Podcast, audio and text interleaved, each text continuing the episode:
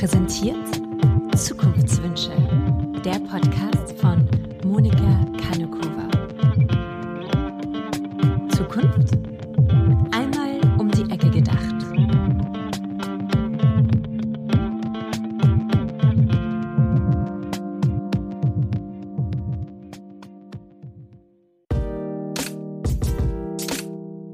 Ich freue mich riesig, dass diese Folge von UIA gesponsert wurde.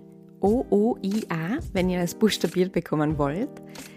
Das in 2018 in Berlin gegründete Unternehmen spezialisiert sich auf Periodenunterwäsche und seit neuestem auch auf praktische Still-BHs. Wer auf Oya setzt, statt auf Wegwerfprodukte, spart sich langfristig nicht nur unheimlich viel Geld, sondern auch ganz schön viel Müll.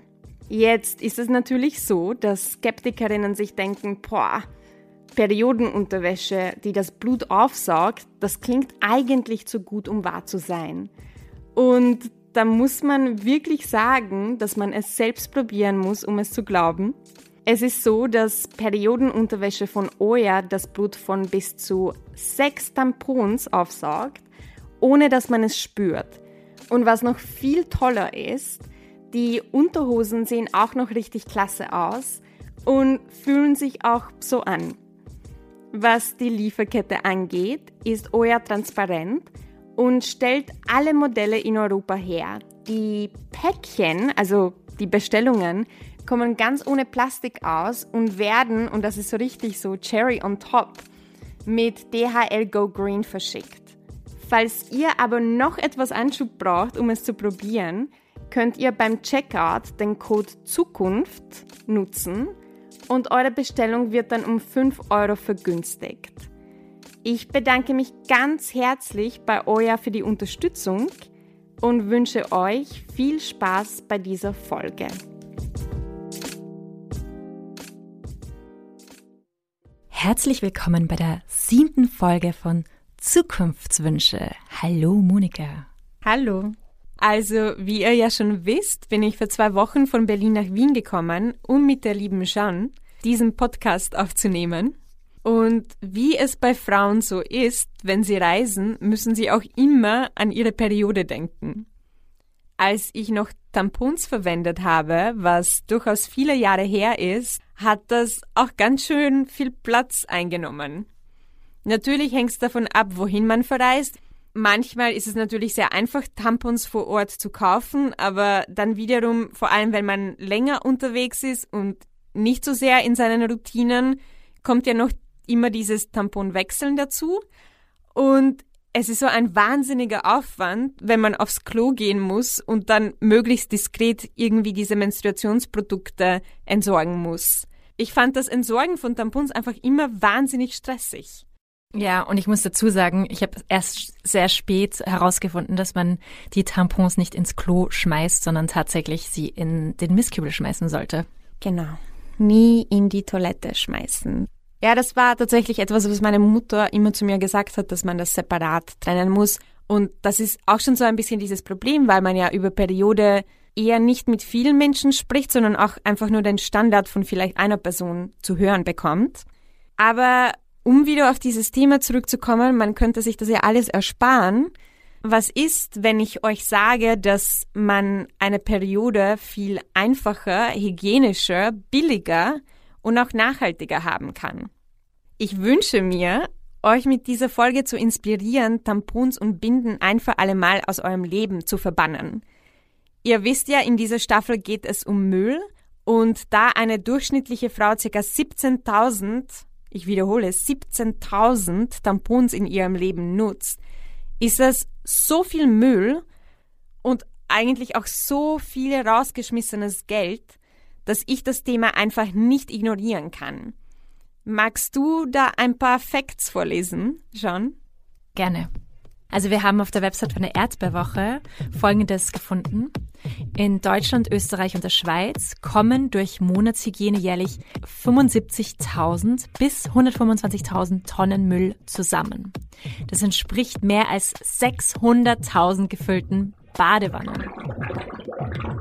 Das zweite ist, 90 Prozent aller herkömmlichen Menstruationsprodukte enthalten Plastik und brauchen viele hundert Jahre, um zu verrotten. Worum geht's also heute? Ich möchte heute über Menstruationstassen und Periodenunterwäsche sprechen. Eine Menstruationstasse, also auch Menstasse, Menstruationsbecher oder Cup genannt, ist ein kleiner Becher, meist aus medizinischem Silikon, der in die Vagina eingeführt wird, um das Menstruationsblut aufzufangen. Und bei Periodenunterwäsche handelt es sich um Unterhosen mit integrierter Saugeinlage, die aus mehreren Schichten besteht. Die erste Lage sorgt dafür, dass du dich immer trocken fühlst. Dann gibt es eine Lage, die antibakteriell und absorbierend wirkt. Und die äußerste Lage besteht dann aus einer flüssigkeitsundurchlässigen Membran, damit dein Gewand fleckenfrei bleibt. Insgesamt gibt es sehr viele unterschiedliche Unternehmen, die Periodenunterwäsche fabrizieren und die verwenden auch meistens unterschiedliche Materialien. Das kann man sich aber alles ganz genau anschauen auf deren Website. Ich persönlich finde die Periodenunterwäsche, also Menstruationsunterwäsche, eine unglaubliche Erfindung, die meinen Alltag wirklich absolut bereichert hat und erleichtert hat. Ich habe etwa vor einem Jahr angefangen, Periodenunterwäsche zu tragen und äh, finde sie eigentlich extrem praktisch, weil eben einerseits gibt's können sie so viel Blut aufsaugen. Das heißt, ähm, ich muss mich einfach nicht so sehr um meine Periode kümmern. Und andererseits ist, sind sie einfach sehr, sehr bequem. Also ganz anders als Tampons sind sie einfach angenehm zu tragen. Es sind einfach normale Unterhosen und man spürt nur, wie das Blut fließt. Das ist irgendwie ein lustiges Gefühl. Ähm, aber das finde ich einfach ganz toll. Also das hat mich wirklich sehr erleichtert. Und ich muss sagen, dass ich auch tatsächlich weniger Regelschmerzen habe, seitdem ich keine Tampons mehr verwende. Und das ist für mich ein extrem wichtiger Grund, weil ich derartig Regelschmerzen sonst habe, dass ich äh, eigentlich meinen Alltag nicht normal führen kann. Also das, ich bin total pro Periodenunterwäsche. Also ich finde, es zahlt sich aus, äh, das auszuprobieren und ich schenke das auch immer gerne meinen Freundinnen und auch meine Schwester beispielsweise. Aber wie ist es bei Menstruationscups, Monika? Wenn man eine Tasse verwendet, muss man nicht mehr darüber nachdenken, wo man denn sein Tampon oder Binde entsorgt. Ich persönlich gebe es einfach in der Früh rein und dann nehme ich es vor dem Schlafengehen wieder raus. Und mehr beschäftige ich mich mit diesem Thema einfach nicht mehr. Es ist mir auch ein bisschen ein Anliegen, warum ich überhaupt darüber spreche, ist, dass ihr das ausprobiert oder eurer Schwester oder Freundin erzählt, dass sie das ausprobieren sollten. Ich habe für diese Folge auch Leanka Sayer, die jahrelang für die Kommunikation von Rubicup verantwortlich war, eingeladen, ob sie mich vielleicht unterstützen könnte, mehr zu diesem Thema zu erzählen. Ihr werdet also auch einige Auszüge aus unserem Gespräch hören. Und damit brechen wir auch schon ein Tabu, weil über Periode spricht man so öffentlich auch gar nicht. Bevor das jemand jetzt wegschaltet, weil sich diese Person vielleicht denkt, ist jetzt nichts für mich, wollte ich noch etwas dazu einschalten aus einem anderen Podcast, nämlich Jeans Heldinnen, in der Annemarie Harrand, die Co-Founderin von der Erdbeerwoche, von Jean eingeladen wurde, um eben das Thema Periode zu sprechen. Genau, Annemarie Harrand war auch eine meiner ersten Heldinnen von meinem Heldinnen-Podcast. Damals hat mich ja das Thema Menstruation schon sehr interessiert. Und Annemarie hat äh, mit ihrer Kollegin herausgefunden, 2017 war das, mit einer Studie mit über 1000 Jugendlichen, dass die Hälfte der Mädchen nicht wissen, dass ein Zyklus etwa 28 Tage dauert. Sie hat auch herausgefunden, dass 50 Prozent der Jungs glauben, dass Menstruation für die Verhütung da ist und dass 80 Prozent der Mädchen ihre Menstruationsprodukte, also sowohl Tampons als auch Binden, in die Toilette werfen. Und wenn man so einen Blick über Österreich rauswirft, dann ähm, zum Beispiel nach Indien, dann ähm, ist einfach die Tabuisierung dort ja noch noch mal viel krasser. Mhm. Und ähm, so, so ein Schluss, den wir gezogen haben, war, dass eigentlich das, die Auseinandersetzung mit dem Thema Menstruation und auch ähm, wirklich die, die Tabuisierung des Themas und eigentlich auch die Wahl des jeweiligen Monatshygieneprodukts mhm. ähm, ist de facto eigentlich ein ähm, Indikator für die Entwicklung einer Gesellschaft. Also einerseits spricht man nicht über das Thema und andererseits, worüber man auch bei diesem Thema nicht spricht, ist, dass Tampons und Binden halt wirklich ein richtig, richtig gutes Businessmodell sind. Man braucht sie jeden Monat für sehr viele Jahre und das kostet Geld. Wiederum gibt es seit den 1930er Jahren Menstruationstassen und dazu sagt Leanka etwas wahnsinnig Spannendes. Das Faszinierendste ist, dass das von einer Frau erfunden wurde und Tampons und Binden eigentlich äh, eher von Businessmännern ähm, auf den Markt gebracht wurden. Das ist schon einmal das Erste, was ich großartig finde. Da gab es eine amerikanische Sängerin, Schauspielerin. Ähm, ja, die hat die erste Menstruationstasse patentiert und dann auch produzieren lassen. Die war aus Gummi, also aus Kautschuk. Äh, es ist aber gleich wie heute und damals dasselbe Problem, dass es ein Tabuthema ist, dass es unheimlich schwierig ist, mal jemanden davon zu überzeugen. Es hat nicht wirklich Fuß gefasst, die Idee. Dann kamen Tampons und Binden das Ganze hat sich dann verlaufen und dann in den 70ern gibt es eine Menstruationstasse, die heißt Keep Cup, die ist auch aus Gummi. Die haben dann die Rechte gekauft und haben es dann nochmal produzieren lassen und das war so quasi der Start. Aber niemand kannte Menstruationstassen. Also das ist erst seit den letzten zehn Jahren, dass das jetzt wirklich äh, mehr bekannt ist. Also würde ich ein Business gründen, hätte ich auch lieber, dass meine Kundinnen jeden Monat 5 bis 10 Euro ausgeben, statt alle 10 Jahre 20 bis 30 Euro vielleicht. Ich persönlich verwende eine Menstruationstasse seit 2013. Damals war es noch nicht so sehr ein Thema, mittlerweile sieht man es schon öfter. Nichtsdestotrotz ist Menstruation einfach ein Thema, über das man nicht spricht.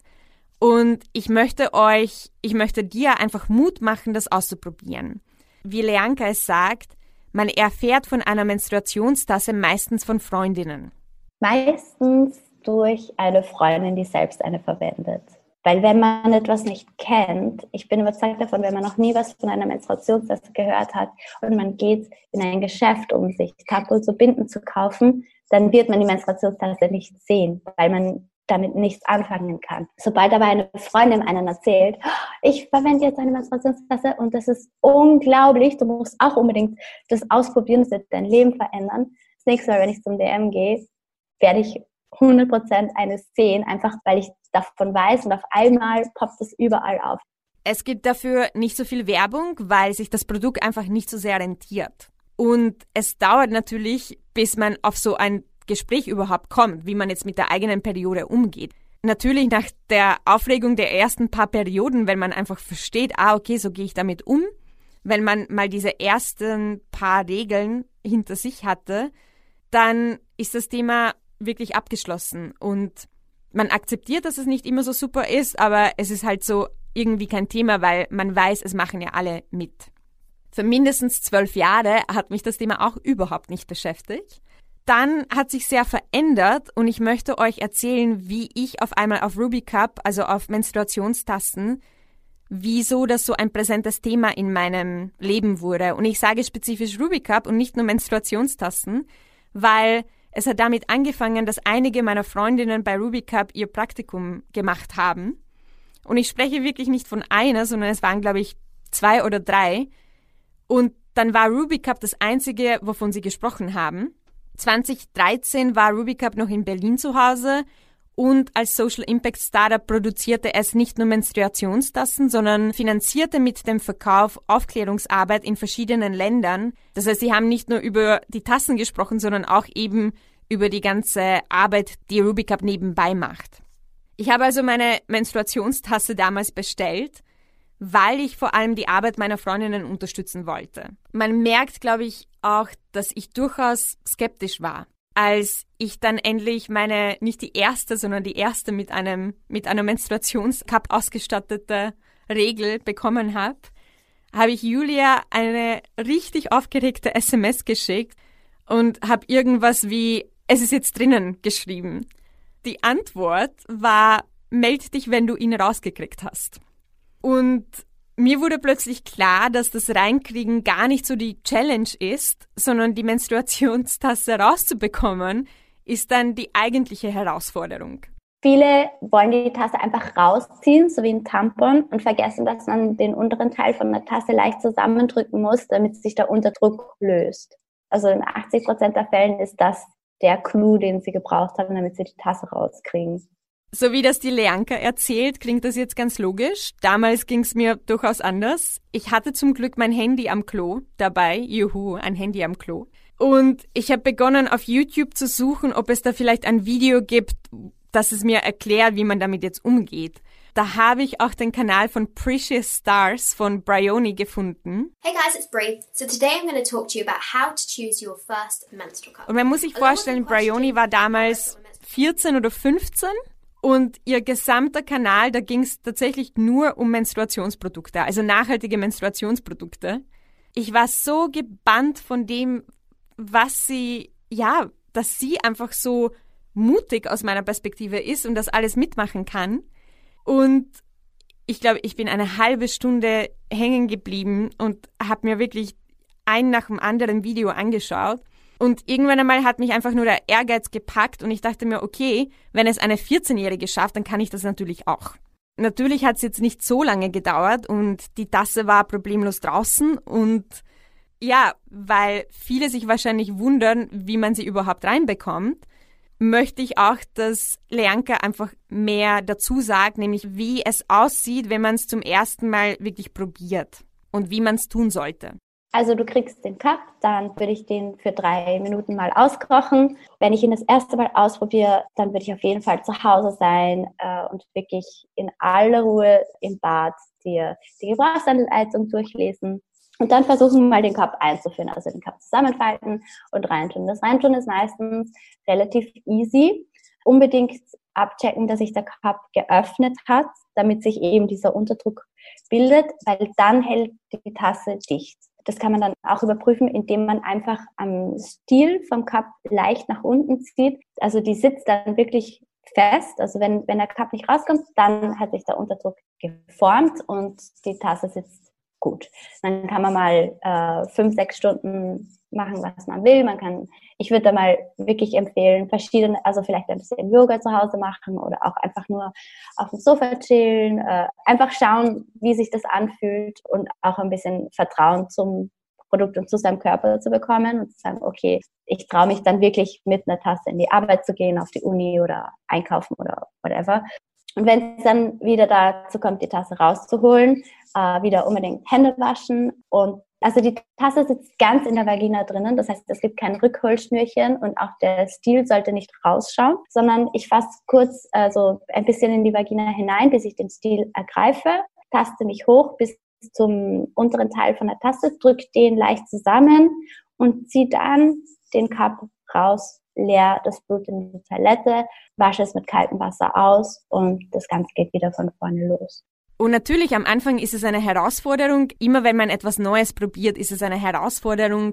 Aber nach einigen Malen hat man es auch draußen und dann gibt es irgendwie zwei Lager von Frauen, die eine Menstruationstasse verwenden und die einen denken sich, warum hat dir das niemand schon viel früher erzählt, dass es sowas gibt?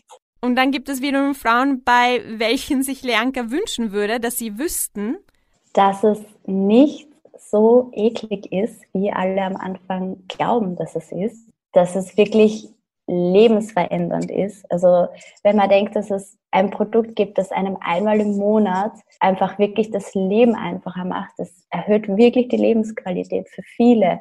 Vor allem, wenn man jetzt eine starke Periode hat oder viel einfach äh, sich unwohl fühlt, dann macht es einen riesen Unterschied, wenn es da ein Produkt gibt, wo du wirklich darauf vergessen kannst, dass du deine Tage hast. Und ja, ich kann es nur bestätigen. Es ist wirklich so, was natürlich schon eher blöd ist, wenn man am nächsten Morgen am Klo sitzt und sich denkt, ich dachte, ich hatte die Regel. Wieso ist die denn jetzt schon vorbei? Und dann kommt man drauf, ups, die ist überhaupt nicht vorbei, sondern man hat einfach nur vergessen, dass man die Menstruationstasse am Abend rausnimmt, was mir natürlich auch schon passiert ist.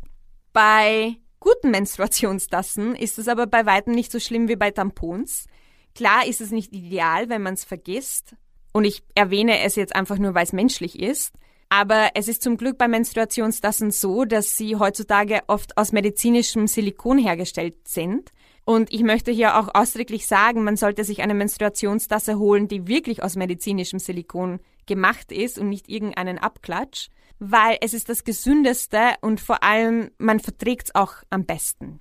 Die Menstruationstasse dadurch, dass sie keine Fasern hinterlässt und auch nicht austrocknet, bleibt der pH-Wert von der Vagina intakt. Das heißt, jemand, der viele Infektionen hat, dem würde ich auf jeden Fall eine Menstruationstasse empfehlen, weil das einfach gesünder ist und jeder, der schon mal einen halbtrockenen Tampon rausnehmen musste, weiß, wie unangenehm das ist. Und ja, es ist einfach, dass man sich viel wohler fühlt, man, man kennt seinen Körper danach viel besser. Auf der anderen Seite, man spart natürlich Geld und dauert zehn Jahre. Ich habe auch die Vorteile einer Menstruationstasse erst wirklich begriffen, nachdem ich einige Monate lang eine verwendet habe.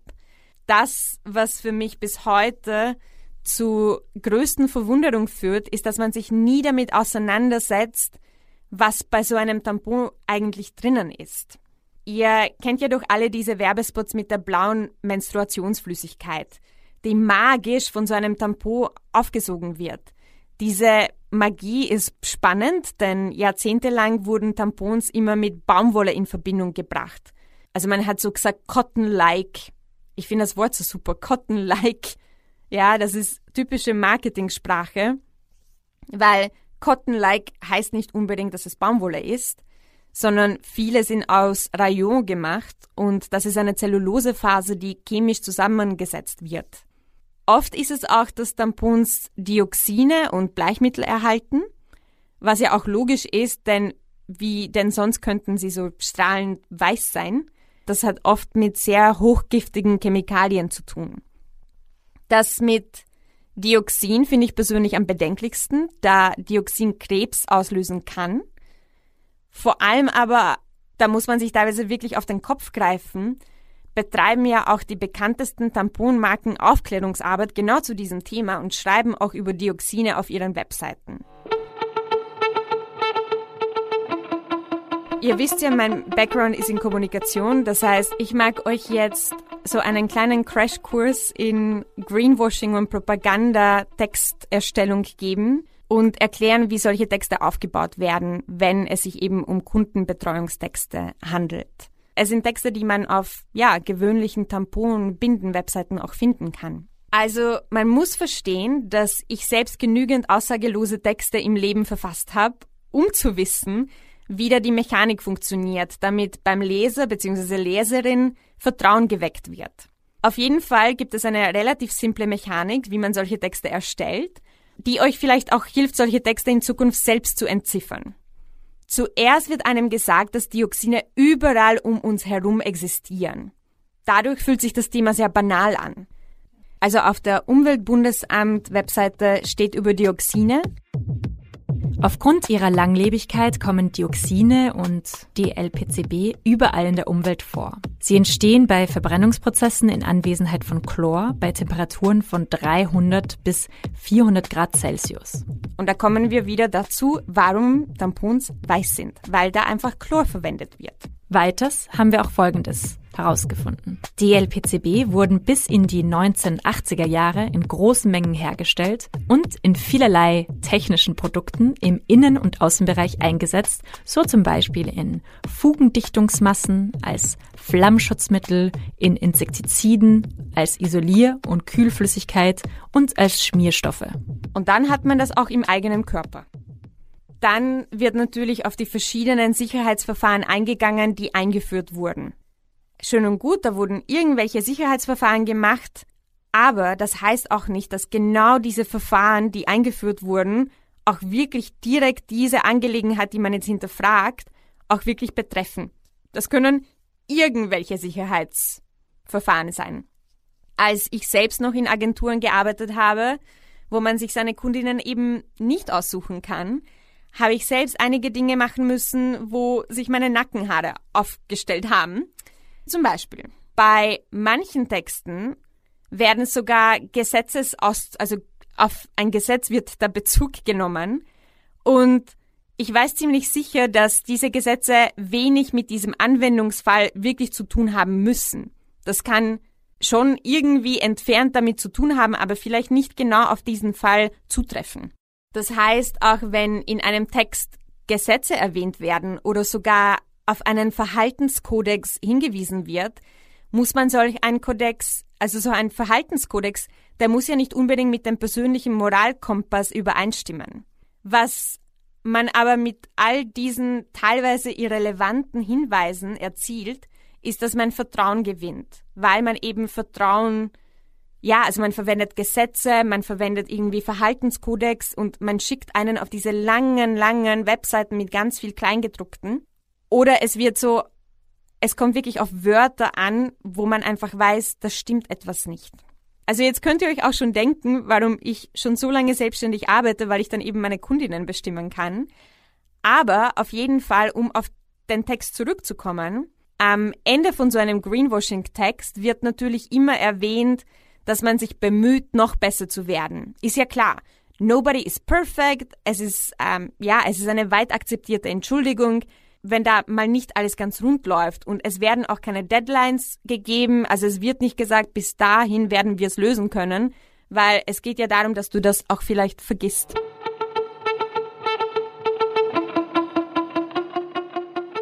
Also ich hoffe, dass euch die Folge wirklich angeregt hat, so eine Menstruationstasse zu probieren, vielleicht mehrere zu probieren, bis man eine gefunden hat, die auch wirklich passt. Aber egal, ob man jetzt Menstruationstassen oder Periodenunterwäsche trägt, beides ist eine deutlich nachhaltigere Lösung als jetzt wirklich die Wegwerfprodukte. Ja, und weil wir das noch nicht erwähnt haben, es gibt ja auch noch die Möglichkeit, sich Stoffbinden zu besorgen. Die sind auch so ähnlich wie äh, Periodenunterwäsche, nur als Binde, nicht als ganze Unterwäsche. Das ist auch toll. Und natürlich gibt es auch die Möglichkeit, äh, nachhaltige Tampons und Binden zu kaufen, falls ihr trotzdem Tampons verwendet wollt oder trotzdem normale Binden. Das ist immer eine bessere Alternative als die herkömmlichen Marken. Bitte schaut euch das an. Das ist echt wichtig für die Gesundheit. Ich hoffe, dass sich auch die eine oder andere von euch, die diesen Podcast hört, traut, das auszuprobieren. Oder eben, dass die Männer, die sich diesen Podcast angehört haben, dieses Thema mit ihren Freundinnen oder Schwestern besprechen. Jean und ich würden uns auch sehr freuen, von euren Erfahrungen zu hören. Und jetzt kommen noch ein paar Erfahrungsberichte aus der Community von Oh Wow über persönliche lustige Menstruationserfahrungen. Viel Spaß! Ja, ich finde es einfach so gut bei der Periodenunterwäsche, weil man spürt dann einfach wirklich, wenn das Blut kommt. Und dann, dann gehe ich einfach so happy durch die Stadt und dann spüre ich das Blut und denke mir so, ja, ist einfach. Und das ist ein totaler Unterschied als zum Tampon oder so, wo man das ja nie gespürt hat. Und zwar hat es auch damit zu tun, dass eine Kundin den Cup nicht mehr rausbekommen hat.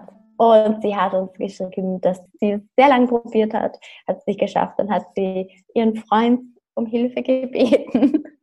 Dann haben sie beide versucht, ihr den Cup rauszuholen. Beide mussten so viel lachen. Dann hat sie sich noch mehr, also dann hat sie sich verkrampft, dann ist der Cup erst recht nicht rausgekommen. Sie haben es dann im Endeffekt geschafft. Sie hat so lustig geschrieben, das wäre für einen Comedy-Sketch ihr E-Mail. Und sie meinte, ja, es war ein unheimliches Bonding-Erlebnis für sie und ihren Freund. Hallo Monika, hier meine Geschichte zum Thema Menstruationstasse.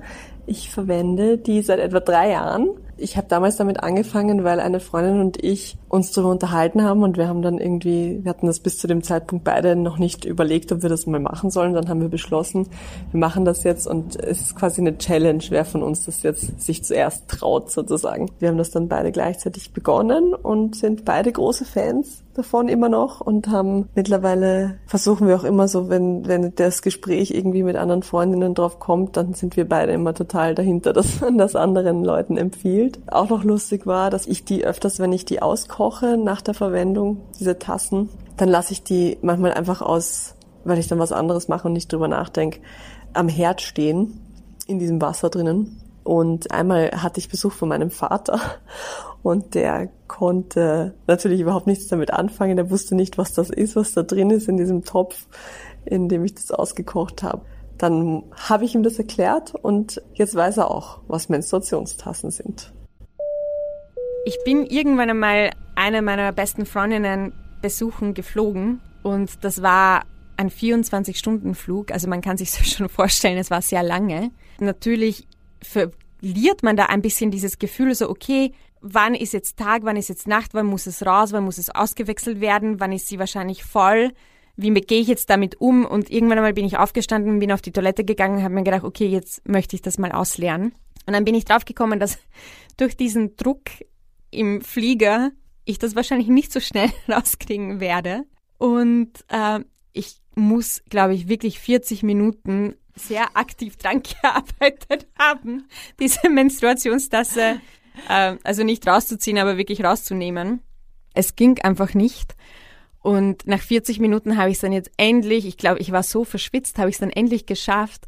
Und das Lustigste war, ich habe dann die Tür aufgemacht von der Toilette und die Stewardess muss schon wirklich länger, glaube ich, vor der Tür wirklich gestanden haben. Sie hatte auch schon Putzmittel in der Hand, weil ich glaube, sie hat sich einfach wirklich gedacht, ich habe mich übergeben oder die Toilette irgendwie verschmutzt und äh, ich hätte ihr sehr gerne erzählt, was eigentlich das Problem war und warum ich 40 Minuten lang in diesem Flieger die Toilette blockiert habe. Aber ja, es ging dann doch raus. Ja, das heißt, wir freuen uns schon sehr auf die nächste Folge in zwei Wochen. Da geht's um Werbung. Da wird uns Monika einige spannende Einblicke geben. Und bis dahin freuen wir uns wie immer sehr, wenn ihr unseren Podcast liked, wenn ihr ihn abonniert, wenn ihr ihn teilt. Das wäre ganz, ganz toll und das wäre eine große Hilfe für uns. Vielen Dank dafür. Bis in zwei Wochen. Bleibt gesund und bleibt inspiriert.